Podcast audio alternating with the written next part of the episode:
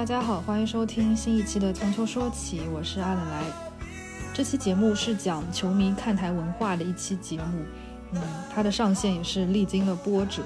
我们分了三次，分别跟两位嘉宾录音，再加上我今天在这个开头的补充，相当于一共录了四次吧。然后其实这个开头本来可以不用录的，但是因为我这几天看了阿根廷中国行太多的负面新闻，再加上这期节目本身的主题就是聊球迷看台文化嘛，所以就觉得刚好可以借着这个机会，嗯，还是有必要来抒发一下我的愤怒。嗯，这个中国行的活动自从官宣以来就一直幺蛾子不断，我相信。呃，关注足球或者不关注足球的朋友们，或多或少都听说了一些离谱新闻。嗯，我在这边也没有办法从头到尾把主办方做的傻叉事情全部都盘点清楚？嗯，最开始我对于阿根廷来中国这件事情其实非常的期待，也觉得只要他们来，我就肯定会去，因为这毕竟是他们获得世界杯冠军以后第一次来中国，而且在这么短的时间就来中国了，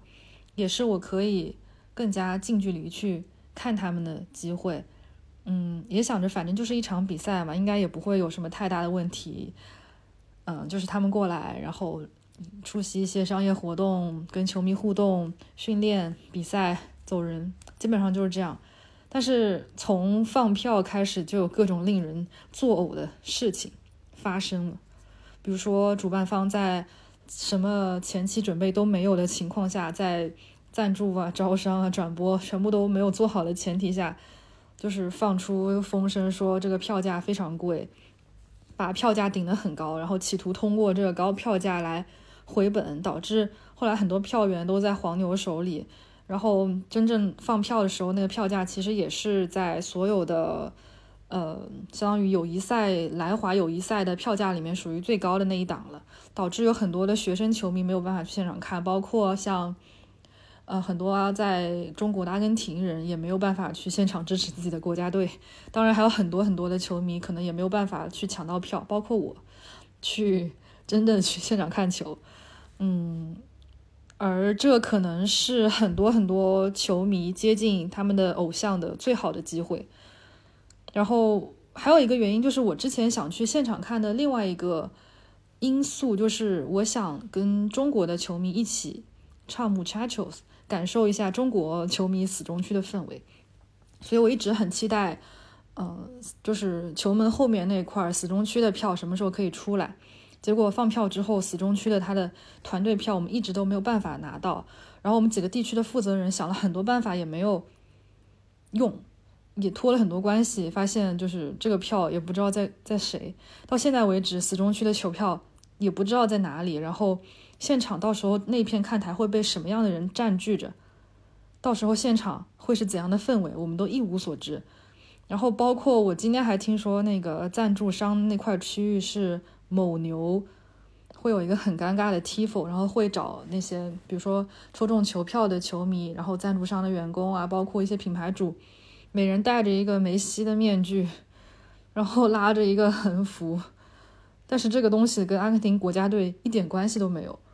这就是赞助商区域吧，所以我现在有点没有办法想象到时候那个现场会是怎样的一个盛况。嗯，还有就是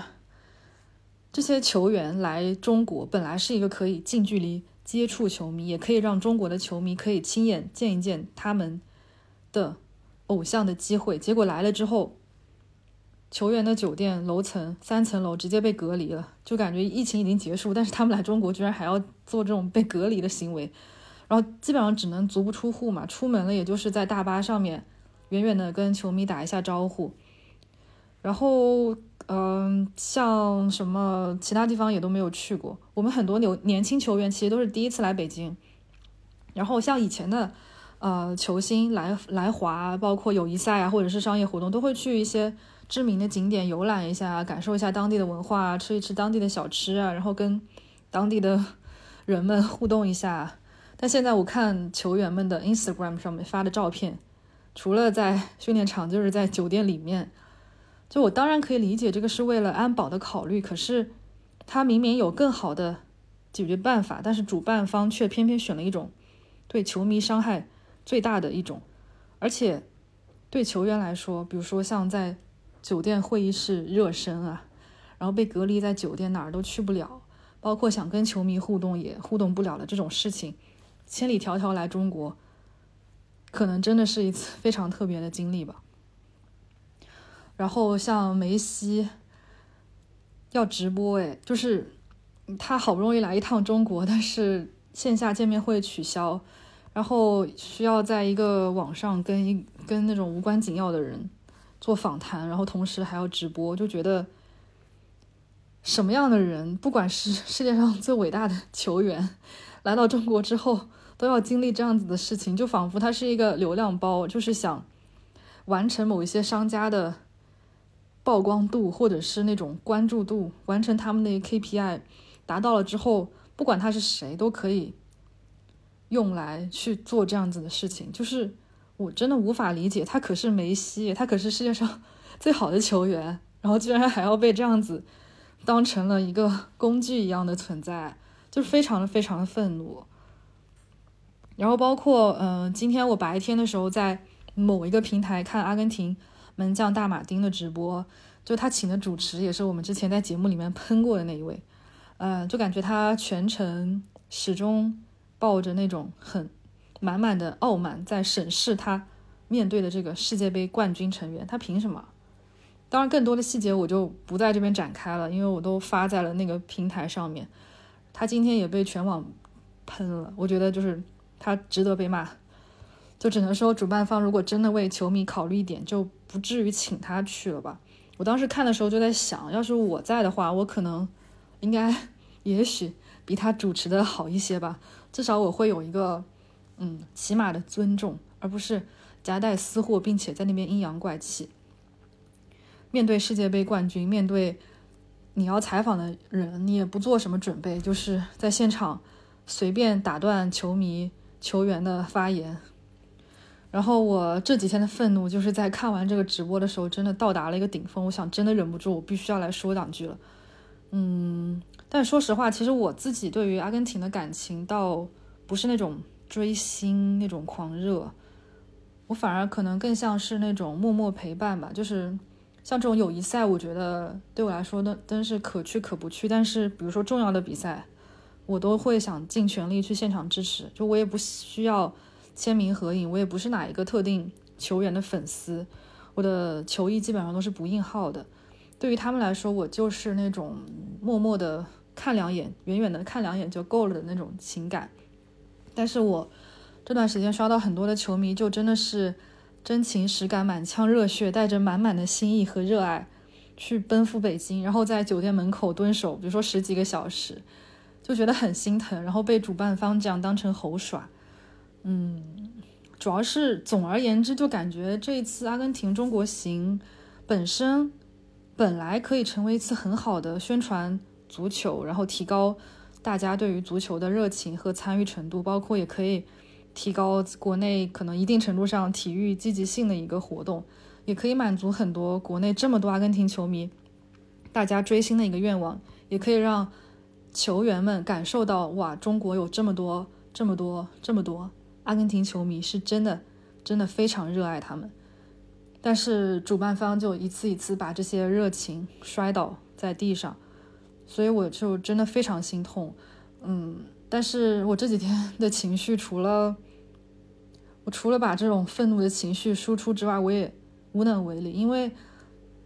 这个机制太庞大了，我怎么样去撼动它？我们甚至可能连冰山一角都改变不了。而且你甚至都不知道自己面对的是什么，所以可能这就是一种无能狂怒吧。就是这几天一直都在 做无能狂怒这件事情。嗯，然后接下来要播放的这期节目，嗯，也是一定程度上代表了一些球迷的看法。然后当然我们在最后也有自己的一些补充。至于是哪一方的想法更符合你的，更符合听众的。观感或者更符合听众对于足球、对于球迷、对于看台文化的理解，啊，我们都可以各自保留自己的意见。当然，如果你有什么嗯特别想要输出的想法，当然也可以输出，我们都会认真听的。那就来听节目吧。Hello，大家好，欢迎收听新一期的《从球说起》，我是阿冷来，我是笛子。这期节目我们想聊关于球迷看台文化的话题。呃，这个话题的起因是因为前段时间在中超球队成都蓉城的主场，所有观众都在合唱《流星雨》这首歌。呃，然后大家都举着闪光灯，有点像演唱会的现场。然后过了几天，就有亲友听友在听友群发了一张海报，大概的意思就是说，足球场不是网红打卡地，少一些浮夸与炒作，多做关于足球本身的实事，请尊重热爱足球的看台人，把足球场还给真正的球迷，坚决杜绝足球娱乐化。所以我们想就足球娱乐化这个事情，包括就国内。特别是中超球队的看台文化这个话题，想来找专业的人来聊一聊，所以我们请来了两位嘉宾，一位是成都蓉城的球迷组织负责人之一，还有一位是北京国安的球迷组织负责人之一，辉子哥。然后我们第一位采访的对象是辉子哥，那就先让辉子哥跟大家打招呼吧。哎，大家好，阿来好，迪泽好。我是一个土生土长的北京孩子，然后看球大概有二十多年了，现在也是呃国安球迷组织的一个主要负责人。嗯，看国安的话，大概是从九六九七年那个时间段开始看的，当时国安应该说是风头正起，然后拿下几个冠军，然后就开始看国安。那大概是什么时候加入球迷组织的呢？呃，球迷组织的话还是比较晚的。那时候上学的话，在呃湖北那边上大学，然后毕了业以后回到北京的时候已经是零八年了，然后断断续续的，嗯，有一搭没一搭的买散票看球，然后自己正式成立组织是在二零一六年的时候。嗯，我们也知道，经过了这几年没有办法去现场看球的这一个时期，再加上我们之前节目里也聊过关于北京新工体的改造。所以就想问一下辉子哥，时隔多年重新走进工体是一种什么样的心情？嗯，因为疫情的原因嘛，呃，大型的体育活动是没办法参加的。就是一是一是三年没有机会到主场看球，二是这三年我们的主场也是有一个升级的过程。呃，这三年大家都很辛苦，也压抑了很久。我本身也是从事这个防疫相关工作的，呃。很压抑，很辛苦，然后就是新工体建成了，然后我们又有了自己的主客场，呃，心情非常的激动，然后甚至可以说是很就很激昂吧。因为工体在北京人心中是有一定的分量的，嗯，不管是因为它是国安的主队也好，还是就是北京的一个比较有名的建筑也好，或者说它是夜店或者娱乐场所也好，呃，三年没见它了，当然就是在建设的过程中，我们也有机会，嗯，受邀参加。然后一些座谈会，然后大家来讨论一下工体之后可能会有一些什么样的发展，然后它会有一些什么对球迷更便利的设施啊，还有一些更合理的呃建筑结构啊什么之类的，也是进来过的。之前看它呃还是一个纯纯的建筑工地，然后没有草坪，然后还在铺草，还在铺那些座椅，然后比其他球迷更早的能接触到它。当时看就是跟之前的老工体是完全一个。呃，不一样的一个概念，它升级迭代，嗯，非常，就是已经是按按现在球迷大家说的话，就是完全非常专业的一个足球场了。然后等真正有比赛，主队的第一场比赛在那儿进行的时候，进去以后看见大家都涌入球场了，那个心情又是不一样的。就是我感觉我我已经回到我自己家了，这儿全是家人。就有一种自己家装修完了第一次入住拎包入住的那种感觉。那我想知道，就是你们组球迷组织为新工体和三年以来的第一场主场比赛有没有什么特殊的设计？呃，球迷组织这边的话，因为第一场比赛其实是开幕式，我们不想就是抢了开幕式的风头，没有做更多的设计和更多的活动。呃，一切以完完整的把这个开幕式展现给全国的球迷为己任。然后我们球迷组织就是现在整个工体的话有一个北看台，我们的球迷组织几乎都集中在北看台，还有就是东北角这个位置。大家就是用自己高昂的歌声来为自己主队助威，然后展现我们呃特别好的一面。当然，然后第二场的时候，我们做了一个大型的 tifo，就是拼了一个国安字样的一个 tifo。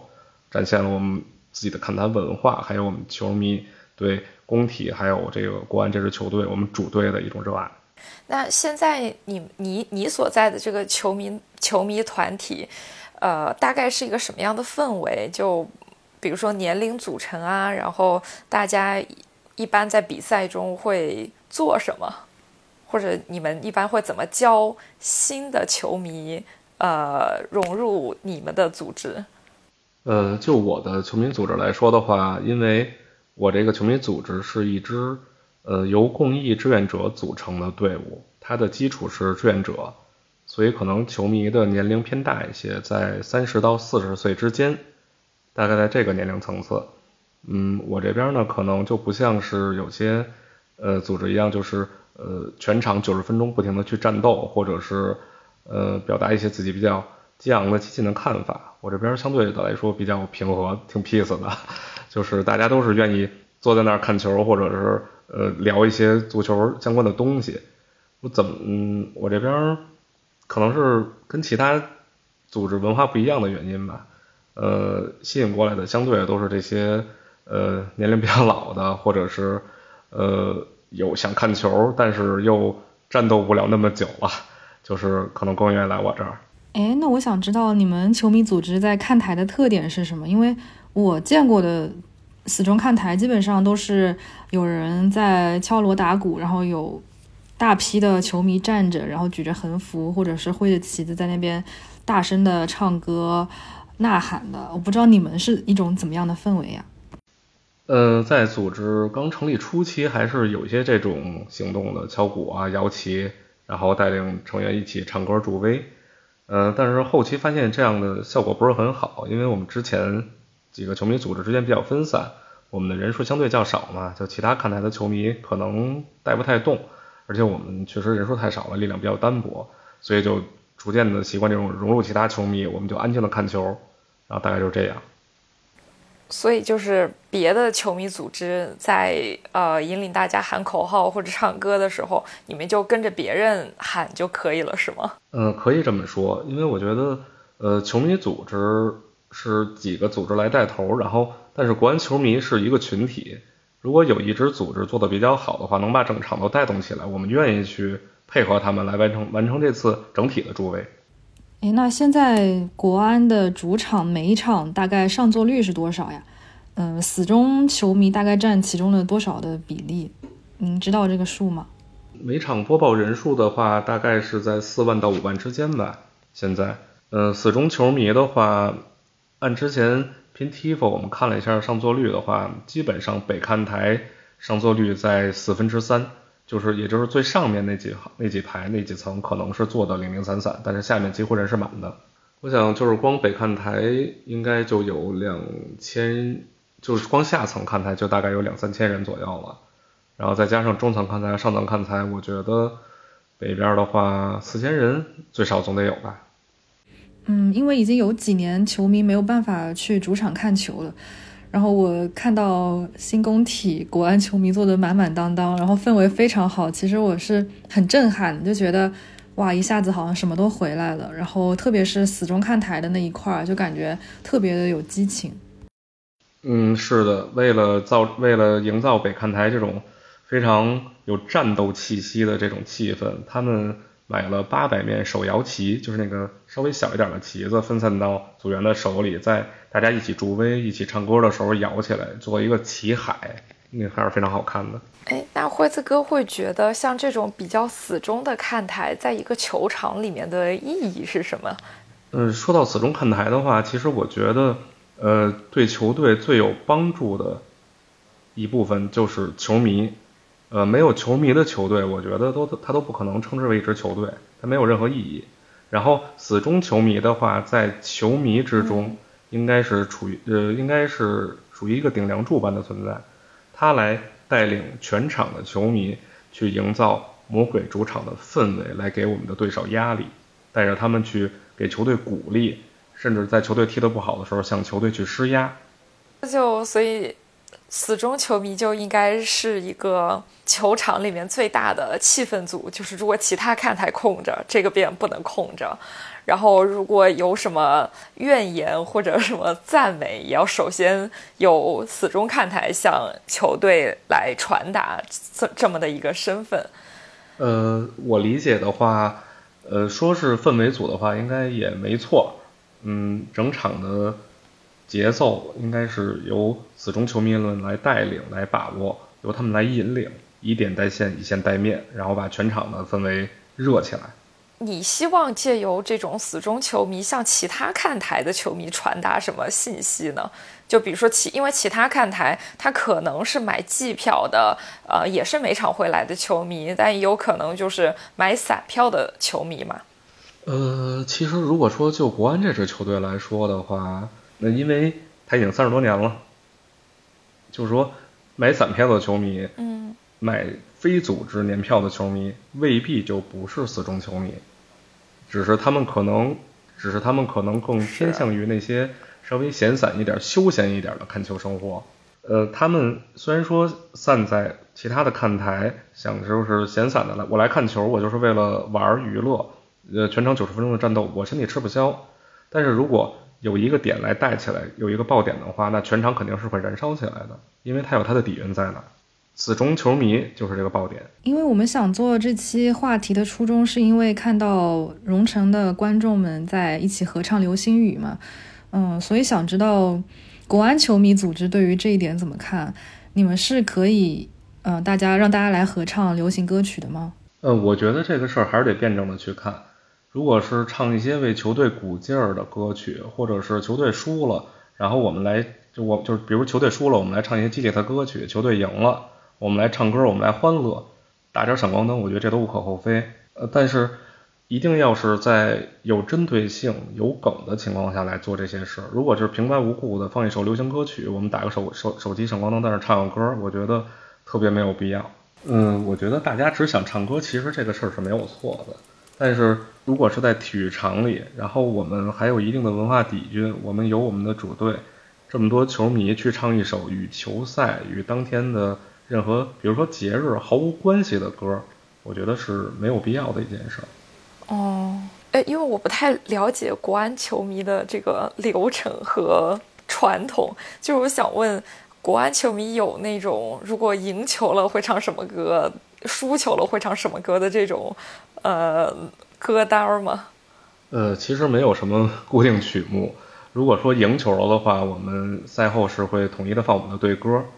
我们是有我们是有属于我们自己的队歌的。赛后大家都会唱，也也会打起手机的闪光灯，来为我们来祝贺我们的球队。如果输球了，呃，我们可能会唱一些对他们比较鼓励的歌曲，比如说上一场在主场输球，我们唱了《永不放弃》，然后很多球迷其实都流下眼泪了。或者说这场可能踢得比较精彩，我们有时候，呃，玩一些梗，比如说调戏一下对方的球员，或者调侃两句裁判什么的，我觉得这都是特别好的一种看台文化吧。啊，所以这个歌是谁去选的呢？就是因为因为这个歌它毕竟啊是你们自己唱，还是说球场的 DJ 会配合你们去放出来？嗯，如果是赢球的话。国安永远争第一，就是我们的队歌是球场在播放的。如果说没有赢球，播放这首歌，那就由我们死忠球迷来选择唱什么，来引领大家一起去完成这件事儿。那死忠球迷选的这些歌，其实就是，呃，也也是由，呃，组织领导或者是组织投票选出来的吗？嗯，基本上这个不会投票，但是这就考验组织指挥。就是拿麦克风的那个人，拿喇叭的那个人，考验他的一个临场的应变能力吧。什么时候唱什么助威歌？哎，我因为我在国外看球的时候，我一直都很好奇，就是他有的时候会唱新的歌嘛，我就很好奇这个歌是怎么学的，就是他是怎么一唱大家。都知道这个新歌应该怎么唱了，我就一直很好奇，他们是不是有线下学习时间？那像国安球迷这件事是怎么完成的？就是在出一首新的歌的时候，我们有微信群，我们有贴吧，我们有微博，可能会录出一版来，然后大家就去学。然后在场上，只要一个组织唱过一遍以后，大家可能就因为助威歌的节奏基本都是短平快的，我们就比较激昂那种，没有更多的去调去变换，啊，大家就更容易上口。还有一些就是我们可能借鉴其他地区的球队的球迷组织，借借鉴其他的歌曲，像比如说像《浦和红钻》，我们就借鉴了很多他们的助威歌曲，所以其实有些曲调是大家耳熟能详的，比如说改编的《红河谷》什么之类的，《醉拳》这种，就是只把词儿套进去，我就变成我们的助威歌曲，我们来靠这个来向大家普及吧。对，其实看像欧洲联赛也是很多。球队的助威歌的旋律其实都是一样的，其实都是同一首歌，然后歌词在不同的改编，包括呃中超也有很多跟日本球队的歌是一样的嘛。其实这方面的文化还是比较相通的。对，其实这就是呃看欧洲联赛啊，看亚洲联赛啊，看来看去总有那么几首助威歌的曲调是相同的。当然，我们我们可能跟其他球迷组织不同，跟其他球队的球迷不同的话，我们有自己的原创歌曲，比如说。呃，最后的胜利，这就是国安自己的国安球迷自己的助威歌曲。那那你们会有编曲部门 这个组织吗？嗯，其实就是自己做自己的助威歌这个事儿，大概每个组织都在做。但是如果能做出一首比较成熟的，然后朗朗上口的，大家就直接传开了，大家都去用这个歌。这感觉也是个不错的发展方向。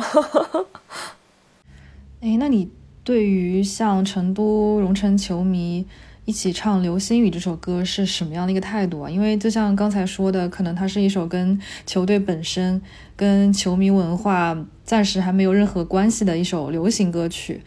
那如果说国安的主场也放起了这首歌，你们会怎么想？呃，我能理解刀锋球迷他们可能当时的感受吧，我也能理解他们的做法，他们。其实他们是只是制自制止了自己的会员来打闪光灯，来跟着一起唱流行歌曲，他们也没有干涉到其他球迷。我觉得他们只管好自己这件事儿做得非常正确，没有阻止别人也做得非常正确。他们用自己的态度表明了我拒绝把体育运动娱乐化。当然，肯定我我也看到了其他的评论，他们说可能有些年轻的姑娘来啊，或者是头一次来这个球场的球迷啊，或者带着孩子来的，他们会很喜欢这个氛围。我也不否认这个行为可能会增加大家来看球的几率，但是我觉得，呃，看台文化也需要传播，然后这些娱乐也可以进行，它需要一个好的融合，而不是互相特别极端的去抵制。哎，那我想知道，作为你们球迷组织的人来说，会有一个吸纳新人的需求吗？因为就我们的过往经验来看，其实现在足球对于年轻人的吸引力已经是比较窄了。再加上，如果要是从一个普通球迷变成死忠球迷，那可能会这个门槛会更加的高，会更加的不容易。想知道你们对此有什么举措吗？嗯，就用国安球迷来说的话，如果你加入组织的话，你首先的年票是有折扣的。我觉得这个有折扣，这个可以吸引一部分球迷就加入进来。然后像北看台，我知道他们今年做了一件事，除了招收自己的战斗会员之外，还要招还招收了非战斗会员，也就是说组织成员，呃有折扣票，然后还送他们组织的观赛服。我觉得这个做法就非常好，先把人。聚集起来，然后向他们展示我们自己的看台文化。如果你喜欢，就会融入进来。人的基数多了，那么死忠的基数就会变多。哎，那他们这个非战斗会员，他们是也坐在北看台区域，还是坐在其他的区域？呃，非战斗会员也是在北看台区域的。我们现在要做的就是把北看台填满啊，然后再用我们自己的感染力。来把他们融入进我们的战斗会员来，呃，也不一定是一直要呐喊助威，可以休息，可以有累的时候，但是真正的融入进来以后，如果你喜欢，你自然会留下。所以就是把人堆起来，然后才会有人逐渐的加入。如果这个这项运动办得再好，没有人，那它一无是处。那你们会跟俱乐部直接沟通吗？就是俱乐部官方会对你们，比如说在看台上的行为会有一定的要求，或者说一些束缚，或者是一些比如说期望什么的吗？嗯，俱乐部其实也没有明确的跟我们有过什么要求。当时赛季初的时候是想让所有的球迷组织都集中在北看台的，但是因为一些各种各样的原因吧，呃，没有最终的成型，但是大部分现在已经在北看台了。他们跟我们提的要求可能就是，呃，不要有地域歧视，不要去辱骂性的那些那些字眼啊什么之类的。然后你们就该助威助威，该怎么样怎么样，只要把这弄起来，你们高兴了就好。其实俱乐部对我们的要求就是你们高兴就好。我对我就刚想问，会不会就是禁止你们辱骂裁判呀什么的？看来还是说过。嗯，就是竞技体育呢，其实场上有骂声是非常正常的一件事儿。但是我们我们要做的就是对事儿不对人。这件事儿你做的不对，那我们肯定是要骂你的。呃，对你有一些攻击性的词语啊，或者对你有一些嘲讽式的歌曲啊，这些我们都有。但是就是一定要注意，就是我不骂人不带家人，或者是我不能 骂你的。不能有地域问题，我觉得这个是一个底线。啊，但这个是世界竞技体育观众群共同的问题，就是因为球迷的行为处罚俱乐部的，每年罚单要开那么多呢，就挺正常的。嗯，因为辉子哥也在球迷组织待了挺多年的了，我想知道你对于呃自己死忠球迷这个身份是会非常的认同吗？就是你觉得他跟一个可能每周或者是不定期偶尔去现场看球的普通球迷，纯粹看球的普通球迷会有一些什么本质上的区别吗？你觉得这也是就是看台文化的一个很重要的组成部分？嗯，我是这么理解的。对于大多数球迷来说，看球就是一种休闲，呃，一种娱乐。他来到场上就是为了放松的。球队赢了，我高兴，我为他呐喊助威；球队输了，我可能心情也会不好。然后就这一周可能就很消沉。当然，我们所有人都希望球队赢。呃，这个时候可能就死忠球迷要做的就是，我在场上就是我主队背后最大的力量。我用我的歌声来压制对手，我用我的歌声来激励我自己的主队。在他们输了的时候，如果他踢得很好，那么我会唱一些歌来鼓励他，让他不要放弃。如果我的主队确实踢得不好的话，我可能真的会，嗯。很气愤，然后用我的歌声啊，或者说会喊一些口号啊，来指责他们为什么会踢成这样，向自己的主队施压，也是死忠球迷要做的一部分。你们应该怎么振作起来？你们怎么来回馈我们？我们并不是一味的去捧他们，我们也会有自己的价值观。基本上能新加入到这个死忠群体的球迷，可能之前看过他们的一些助威方式，会觉得哇，这太酷了。我一定要加入他们，我也要变得很酷。然后真正的加入进来以后，发现这里面学问很深。我又有一种什么样的精神，我有一种什么样的文化，我要去学习，然后就会让自己变得更好。然后做什么样的事儿是有意义的？比如说像这些人去远征，他不会选择高铁，也不会选择飞机，他就坐最慢的绿皮车，大家一起坐在那儿唱着歌，喝着酒，一起去。这也是一种文化的体验，这就是球迷文化还有看台文化的延续。他身处其中的话，呃，首先他是认同这个文化，认同这个看台文化，然后在身处其中，他会有一种自我的认同感，然后这种集体的荣誉感和认同感是在别的地方，比如说散客区啊或者哪儿，呃，可能是体会是稍微差一点的。是的，就这种可以发展出来战友情，在其他的环境和氛围下很难获得。嗯，因为因为这样，工体工体之前被称为北京人最后的四合院。然后我觉得，呃，也是有一定道理的，因为随着城市建设加快，就是土著本地土著之间的联系可能就越来越少了。之前可能都住一个院里，一拆了以后，你去南城了，你去北城了，北京这一个通勤可能两个人见一个面要隔三个小时。然后在这一天有比赛的时候，所有人都聚集到工体，就感觉大家又在一起了，这种认同感也是很重要。哦，这个一个就是有一个 event。就是，而且它是基本上是隔是隔一周有一场比赛，强行的把小伙伴聚集到一起的这种，的确是一个非常强的社交动力和社交场所。对，虽然说现在也有很多就是其他地区的也是国安球迷也来这儿看球，以外的助威，但是其实这么大一个场子里几万人，就是都是本地人在一起的这种感觉，嗯，也很奇妙。不过这个可能是。直辖市的特殊待遇，因为像在武汉的话，就是会有很多省内的球迷，就不是只有武汉市，就是下面地级市球迷，他们也会打着横幅来看球，每一场比赛都会挂自己是哪一个市的。因为刚才也聊了对于看台文化的理解嘛，我想知道辉子哥你自己有没有心中一个比较理想的看球氛围，或者是对于看台的一个。嗯，一个理想化的，然后具象的那种想象，或者说你之前已经经历过了，比如说国安的某些主场，已经是你心中非常好的一个完美的看台的形象了。呃，我现在感觉就是之前我们做过，应该说做过三次比较大的 tifo，一次是一六年四月份的全场的深绿浅绿的那个全场 tifo。然后还做过一次足协杯的时候拼了一个北京字样的 tifo，这几次我反正都是主导参与吧，因为我这个组织是公益组织，然后大家都去帮忙买那些 tifo 做点弄那些耗材。然后在新工体启用的第二场，也就是开幕式之后的那一场，我们在北看台也拼了一个 tifo。我想这就是把我们这种呃球迷文化一点一点的带进来，带到新工体来。我觉得以后新工体可以像威斯塔法伦那样。也可以像比如说普和红钻那个主场一样，我觉得那就是亚洲第一主场，那没得说。然后球迷们来可以跟可以配合我们一起完成一个比较大的活动，全场参与的活动，然后看着那些组织在那蹦啊跳啊去唱啊，他也在那儿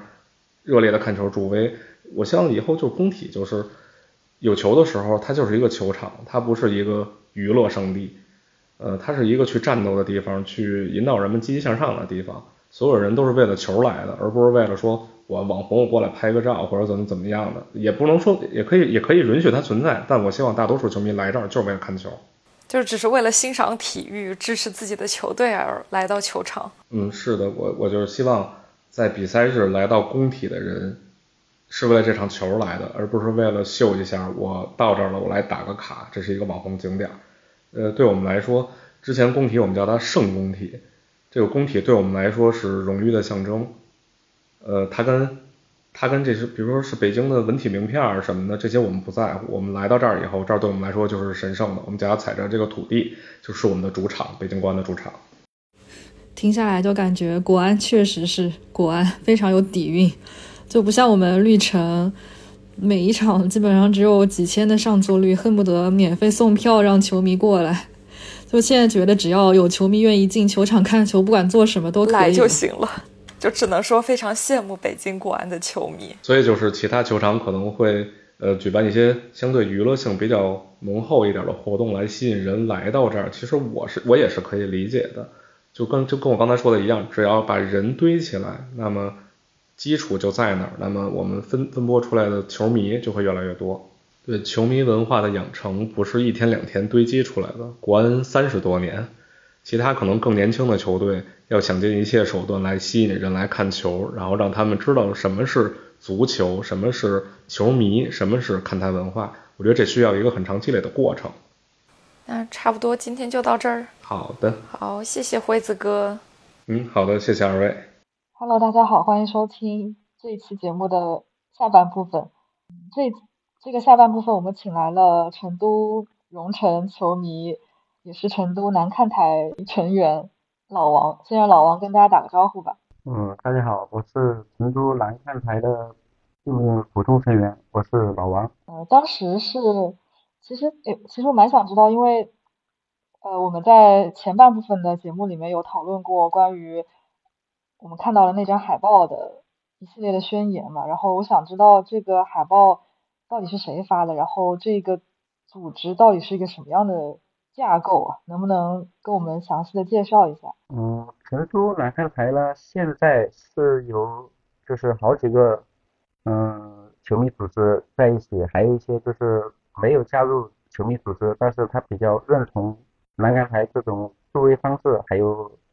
南看台的理念的一些普通的球迷，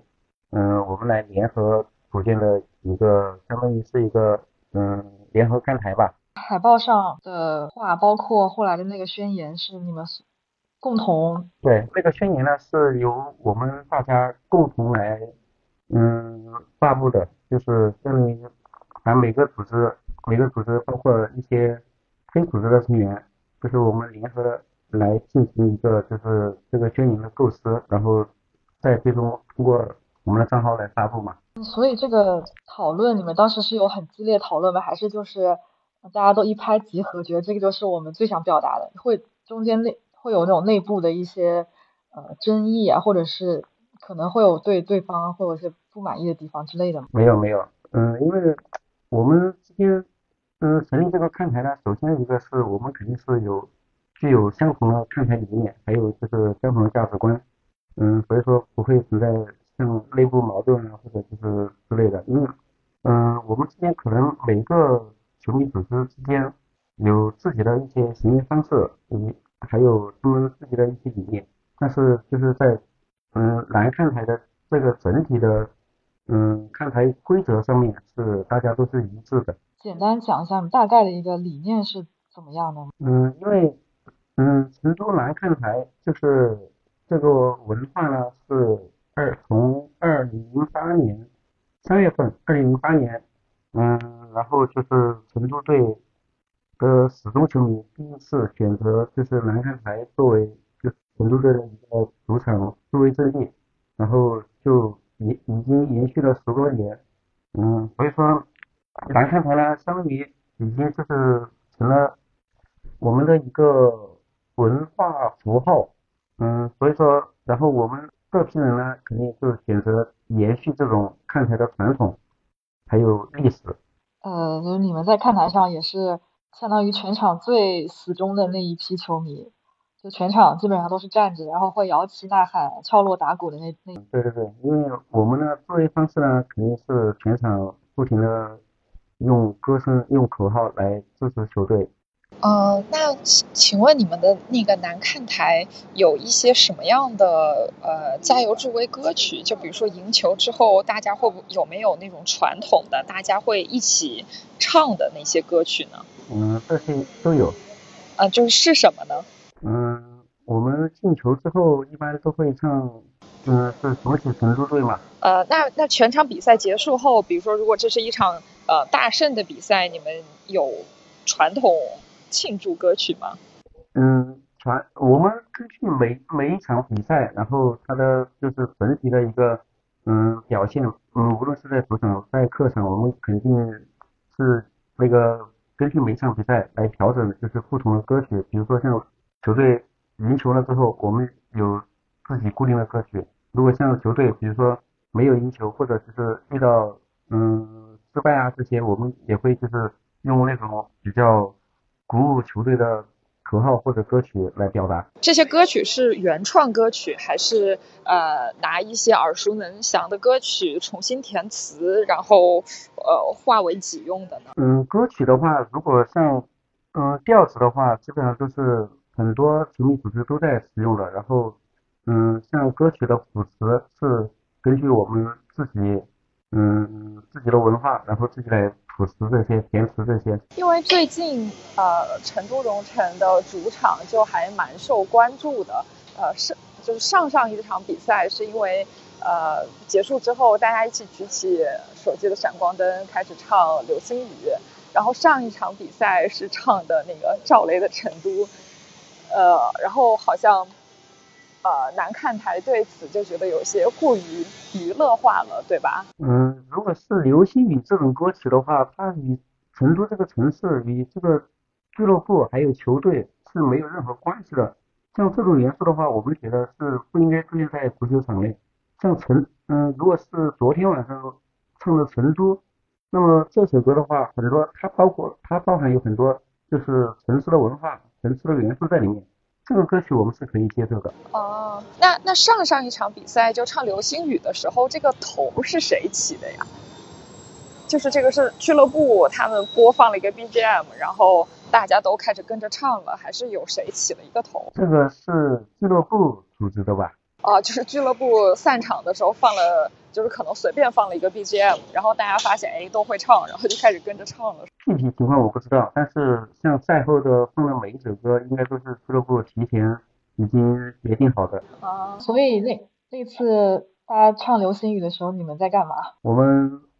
什么都没干，就是坐在那边看着别人唱。嗯，保持沉默嘛。所以你们是提前知道，就是其他球迷都会唱这首歌，然后也会打闪光灯，然后那个时候你们就提前说好，内部已经说好，就那场比赛你们就是保持沉默，然后也不举手机，知道吗？嗯，这个我觉得我们内部没有没有提前说什么之类的，因为就是在最基本的看台文化，还有就是足球文化这方面，我觉得我们的人是都有自己的主见。所以你们的主见就是说不参与这些在球场上面跟本队球迷、球员、球队没有关系的娱乐方式吗？对。我觉得你可以多说一点这块，就是就是我们也蛮想知道，这到底背后就是你觉得你们的理念到底是什么？然后你刚才说的那个，你们对于看台文化有自己的主见嘛？然后这个主见它具体会变成什么样的一种行为？嗯，首先一个就是来看台的所有人肯定是第一个是嗯热爱这支俱乐部，是因为我们是建立在俱乐部的对俱乐部的一个支持上面。嗯，然后我们希望有我们自己的行为方式，不管是用歌曲、口号，还有就是我们的横幅，还有我们的旗帜，我用我们用这些来表达，表达出我们的态度，表达出我们对俱乐部的一个支持，还有就是对这座城市的热爱。但是就是你们有想过说其他的，比如说那些觉得唱流行歌还挺。氛围很好，然后也觉得就是在那个当场还挺开心。那些球迷他们是不是也是抱着同样的那种心态？嗯，其他人我们也不清楚，因为我们自身的话肯定是如果对这支俱乐部、对这个城市，嗯，有有关的这些东西，如果是与球队、与城市有关的这些文化，那我们肯定也是比较接受，也很认同的。但是与这些元素。都没有关系的东西，那我们肯定也不会去参与。啊，所以在唱了流星雨之后，你们球迷组织是和俱乐部有过沟通，对吗？所以上一场才改成了成都这种你们觉得和城市有关系、有关联、你们比较认同的这种歌曲吗？嗯，这个是俱乐部应该会看到球迷之间的，不管是网上还是什么，嗯，应该能看到大家的意见吧。啊，所以据你所知，就是球球迷组织和俱乐部啊没有直接的沟通，应该是俱乐部主动做出的调整，是？嗯，对的。我觉得这荣成这个运营还不错呀。哎，那昨天放成都的时候，你们南看台有跟着一起唱吗？因为我看那个视频，感觉好像每一面看台都有那个手机灯光。对对对，因为成都这首歌，它嗯既有成成都的元素，又有。又能体现我们自身这座城市的文化。我觉得可能还是因为成都只有一支成一支球队。是的，如果有两支球队的话，这就有点难弄。对。不过就是，嗯，因为成都蓉城也是就不算是老牌的呃中国劲旅，就是中超劲旅球队嘛，也是刚刚升上来，也是一个比较新的一支球队。但是成都的球市火爆程度。超过了我的想象范围，就是我没有想到成都人这么喜欢足球。就是你看他的上座率，包括那个球场整一个，不管是环境也好，还是他在当场比赛的那种感感觉，就是看到视频非常非常震撼。就是我想知道成都人真的这么这么喜欢足球，他背后的原因是啥呀？嗯，其实像成都这个城市，它是特别包容一个城市。你像不管是球迷组织还是现场进去看球的，就是其他的球迷也好，其实有可能有很多，包括我自己也不是成都本地人，但是我们会同样的会因为同一支俱乐部，对同一支俱乐部的热爱，还有一些相同的价值观，然后我们就是汇集到一起。嗯，特别像看球这种方式的话，足球文化其实相当于也是一种社会文化吧，它可以就是体现。就是一座城市的很多的内在的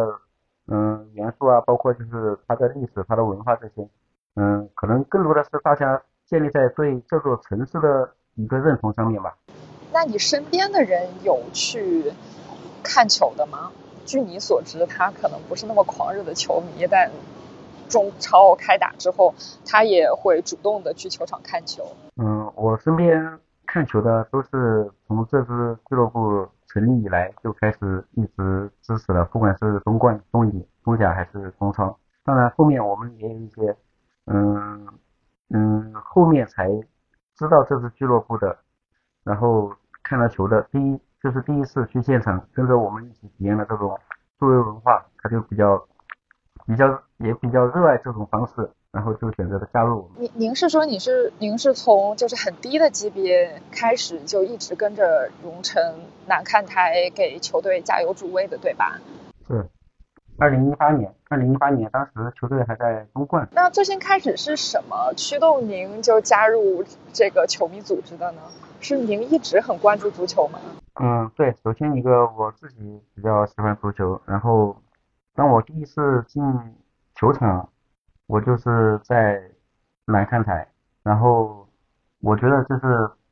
嗯，看球我就喜欢以这种方式比较激进一点的，用歌声、用口号，嗯，还有这些旗帜啊，这些都是吸引我的地方。因为球迷组织还有就是看台文化，它是一个集体的行为艺术，这些就是它的内在魅力，还有就是球迷组织之间，嗯，它的一种精神。一种一种永永远不妥协、永远坚比较坚定的信念，这些也是他的内在吸引人的。那从二零一八年到现在，你们的球迷组织规模扩大了多少呀？其实最开始我们跟刀锋是在一起的，然后后面因为搬到凤凰山去了之后，因为场馆的南看台的一层。它是活动看台，不选择开放。刀锋的大多数成员的话，就选择去往了北看台。然后就是我们一少部分觉得，就是南看台这种文化，他们已经成了，也是这支俱乐部的一个文化符号。我觉得我们应该就是来坚持这种传统吧，来继续来延续它的历史。所以说，从中超开始，然后我们才开始在凤凰山的南看台，就是最开始也只有。嗯，几十个人吧，然后现在差不多一百多、两百人左右。那还是翻了一两倍。其实蛮想知道你们现在跟刀锋的关系是怎么样的，就是因为我知道球迷组织有很多分支嘛，然后刀锋算是可能在全国范围内比较出名的一个成都荣城的球迷组织，然后可可能会更加的就被更多人知道嘛。然后那你们是现在跟他们。会会有一些理念上的不同吗？这个能说？嗯，其实就看文化方面，我觉得我们都一样的，就是都是采用了同样的方式来对俱乐部进行一个对球队进行一个支持。然后你说我们跟就是嗯，包括我自己也也是前高峰的成员，嗯，我觉得就是他们去了北看台，然后我们留在南看台，这个没什么影响。包括以后如果我们出去远征，还有就是去客场，去客场，还有就是如果后面去其他的球场的话，我们还是会站在一起吧。那你们的加油歌也应该都是统一学习的吗？就是如果有比如说新转过来一个球员，你们对他有一首新的歌曲，就刀锋唱的和你们的应该是一样的吧？嗯，我们现在针对球员没有。没有指定的歌曲，没有针对哪个球员，就是专门为他唱一首歌。因为我们觉得，如果一个球员要想征服他的始终球迷组织的话，那肯定你需要不管是场上的一个表现，还有就是他的一个精神属性，他的一个气质，那肯定是需要嗯来征服了球迷之后，然后才会一个相互尊重嘛，一个一种对等的吧。你说。你尊重我们，那我们肯定才会尊重你，对吧？所以现在就是你觉得球队还没有任何一个球员配得上让你们来给他们作曲，是吗？嗯，歌曲的话还没有，但是嗯，口号有，嗯，比如说我们会，嗯，因为有些球员他的一些嗯，比如说特定的情况啊，我们就会嗯，就是在场上会叫他的名字嘛，然后我们也准备给现在。球队里面的一位老球员，我们会为他做一面旗帜，因为他的不管是场上表现还是他的精神属性，他都完全配得上一个领袖。嗯，对，这个很 make sense。球员需要用自己的表现来获得一首歌。不可能不可能刚加盟球队就就自动什么合同里面签的得到一首 球迷赞歌写的歌。因为我们觉得球员的话，你首先一个是你必须要对这支球队，要对他的球迷群体，首先一个要有归属感才行。你首先你要觉得就是我们是一个集体，只不过你你的角色是球员，我们的角色是球迷，但是我觉得大家应该必须要有一个相同的归属感，然后所以我们才可能来支持你，对吧？嗯，对，哎，不过就是因为我看到，自从看到那张海报之后，其实也是引起了不少争议的。包括我看微博上面，就是在唱《流星雨》的那个视频下面，其实大部分的留言都是说这个氛围很好，我也想去尝试，或者说我一个不看球的人都想去了，就经常会有这样子的留言。那你对于这些留言怎么？嗯，相互尊重嘛。我觉得每个人他看球的方式不一样，然后每个人的。对足球文化的理念也不一样，我我们只选择做好自己就行。感觉就是好像大部分球迷还都是比较理性和在这方面还是比较能够有自己独立思考能力，并不是说呃，比如说别人在做这个事情，我可能内心不认同，但是我就不让你去做，反而就是可能大家互相的理解、包容、尊重也也可以。不过，就是你们作为这种球迷组织的一员，你们会有那种想要去呃吸收更多新人，然后你们觉得怎么样的一个方式可以让更多的，不管是之前没有看过球的，还是说有看过球但是没有成为死忠球迷的这些人，可以更多的进入球场，然后更投入的去看比赛？嗯，我们首先一个还是觉得，如果要吸引人的话，还是。做好就是看台上面的一些表现吧，包括就是我们可能会不断的创新一些嗯思维方式，还有就是增加一些比较炫酷的思维装备，你像横幅旗帜这些，嗯，来表达自己的一个态度吧。嗯，我觉得我希望就是加入我们的人，首先一个是认同我们的价值观，就是必须忠诚，不管是对。球队也好，还是对我们自身的组织，首先一个也是要做到绝对的忠诚，然后还有一个就是你你要喜欢这种就是思维方式，你比如说像我们可能就是会全程的跳跃，然后不停的用歌声啊，用口号来支持球队，嗯，还有就是我们会展示一些嗯固定的像那种特定的一些贴图啊之类的，嗯，来。增加整个看台的一个渲染力吧。那对于不坐在你们看台的那些散客呢？你们会觉得你们的行为对他也是有吸引力的？你们会成为他们下一场继续买票的原因吗？还是你觉得这是球队的事儿，和你们没有太大关系？如果真正他喜欢这种文化的，他不会因为球队的成绩选择买不买票吧？他会肯定。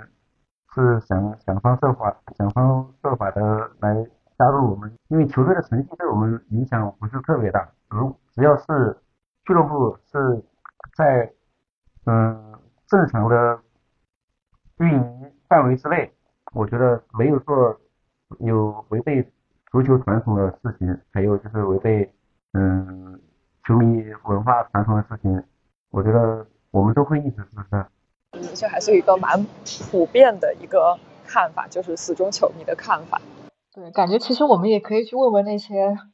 就下次有机会去球场，就是可以问那些不在死忠区，就是可能比较 casual 的过来看球的那些人。对，你们为什么在这儿？可能这部分人就代表了，可能他们是代表了更多普通球迷的看法。毕竟死忠球迷还是很比较少少数的一帮人。嗯，看看文化呢，在国内。其实属于一个小众文化吧，死忠文化是的，对。不过球迷也属于弱势群体啊，在国内。你们会有这种就是得不到周围人的呃认可的感觉吗？因为像我周围，包括我爸，昨天就是我跟大家吃饭的时候，他就他说他因为喜欢看看绿城的比赛，然后他跟他的朋友说我在看绿城什么，然后他的朋友都会嗤之以鼻，觉得。什么有什么好看的呀？怎么还在看之类的？你们会碰到这种情况吗？嗯，我们不在乎身边人的看法吧，我们只在乎自己。挺好的，但是还是会有的吧。就像那句话说的，没人喜欢我们，但我们不在乎。这就是你那个头像是吗？嗯，是的。还是就是如果抱着这个心态，就还一直坚持做自己想做的事。是的。嗯，我们十多年来一直都是这样坚持过来的，因为我觉得最主要的是对看台、对组织的一个忠诚，然后还有一个每个人心中都具备一个坚定的信念嘛。哎，那我想问，除了呃成都的比赛，您平时还看别的比赛吗？就比如说五大联赛，您很少看，很少看，就是足对您来说，足球就是成都蓉城的比赛是吗？嗯，对，因为我肯定只有一个主队，那肯定就是成都队。如果是其他其他的比赛的话，电只能电视机上面偶尔看一下吧。了解了，就还是一个以对主队的爱放在第一位的，就是其他可能就放在很后面这种。对，因为我是唯一的主队吧。感觉今天就是我，包括跟那个国安球迷聊，也是，呃，这这这部分的球迷就是说，把自己就是家乡球队，或者是就是我在的这个地方的这支球队，就是我唯一的主队的这种感觉。其实这个就是很像，比如说像欧洲那些，嗯，小球队，呃，或者是大球队吧，他们那个球迷的那种感受了，其实就是，嗯。家乡球队的感觉，就是跟自己所在地区的那支球队产生非常非常紧密的连接，然后可能从很小的时候或者看了很多年啊，一直也没有变，不管他降级还是呃夺冠，但是就是我就是永远只支持这一支球队。其实这个就是中国足球文化的一部分。就我之前群里面也在说什么中国没有什么球迷文化，就没有啊。我觉得我们做这期节目其实也是在向。大家展示说，其实我们中国也是有很多这样子的球迷。足球文化，它足球它本身就起源于社区，相当于足球的话，一支俱乐部它是嗯一个社区或者就是一部分群体嗯生活或者就是其他的一些方面的一个枢纽，它起到一个就是连接的作用。嗯，像我们就是嗯我们南看台的话，就是很很少嗯会就是。其实大多数人他不是成都本地人，也包括就是我们当中，我们当中成员也有就是浙江人，然后也有就是外省人，也有就是成都以外地区的人。但是我们的之间的这就是这种认同，就是建立在同一家俱乐部之上。这个和国安球迷说的工体是北京最后一个四合院儿，感觉核心理念是差不多的，主要是构建一个社群。对，但是北京。因为国安球迷可能会更认同就是北京人的工体，因为俱乐部怎么说呢？它在某些方面，它能体现一座城市的文化吧。你像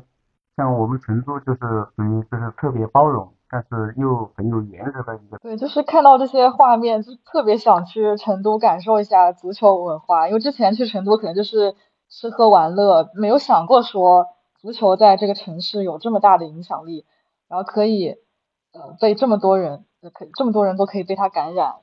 这确实是现在又吸引我的一个点。欢迎你们随时来体验，肯定会的，肯定会的。这就是以后就是中国旅游的又一个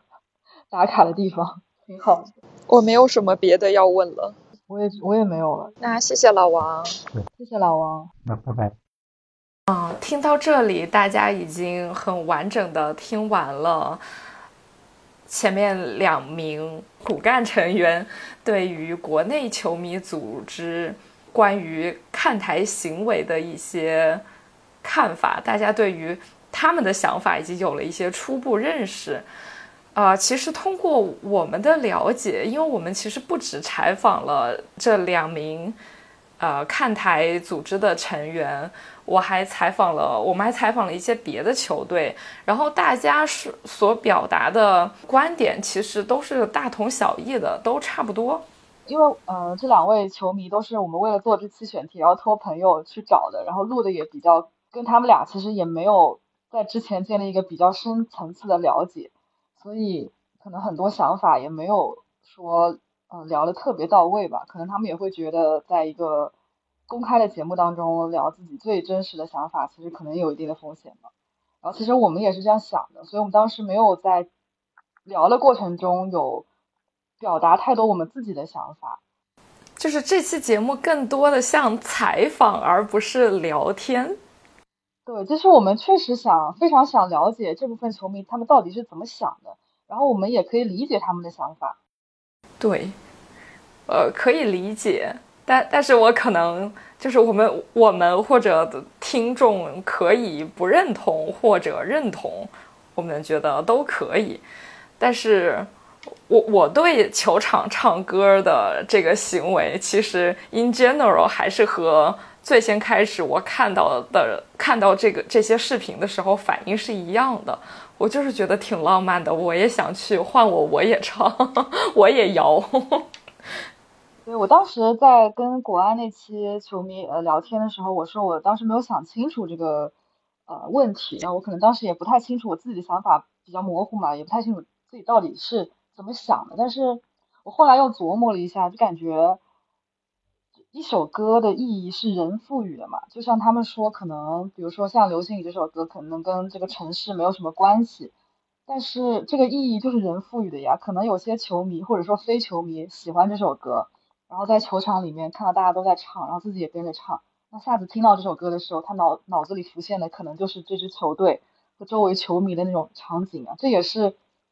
他赋予了，就相当于球队又赋予这首歌一首。一种新的意义啊，那这个对于可能很多嗯之前没有那么热爱的这支球队的人来说，这也是一种建立了一些新的羁绊吧。所以这感觉也是一个挺好的一个吸收新人的方式。反正我是这样想。是的，或者就是他的确就是每一场换一首金曲，就是把这个行为本身变成。球队传统，我觉得也不是不行，毕竟传统都是人创造的嘛。是的呀，就是文化也是人创造的。但很多人吐槽说什么国内足球没有底蕴、没有土壤，但是就从现在开始一点一点培养也挺好啊。就是这些一些小小的举动，可以让大家更觉得看到视频觉得很浪漫，自己也想去亲自去尝试。那我觉得就就是一个很好的现象啊，那就是继续这样做，我觉得也何乐而不为。对，总之我是觉得足球是一件让人开心的事情。那大多数人怎么开心，或者你只想让自己开心，那就那么去做就好了啊。但是我觉得那两位球迷表达挺好的一点，就是他们就是说，反正作为呃。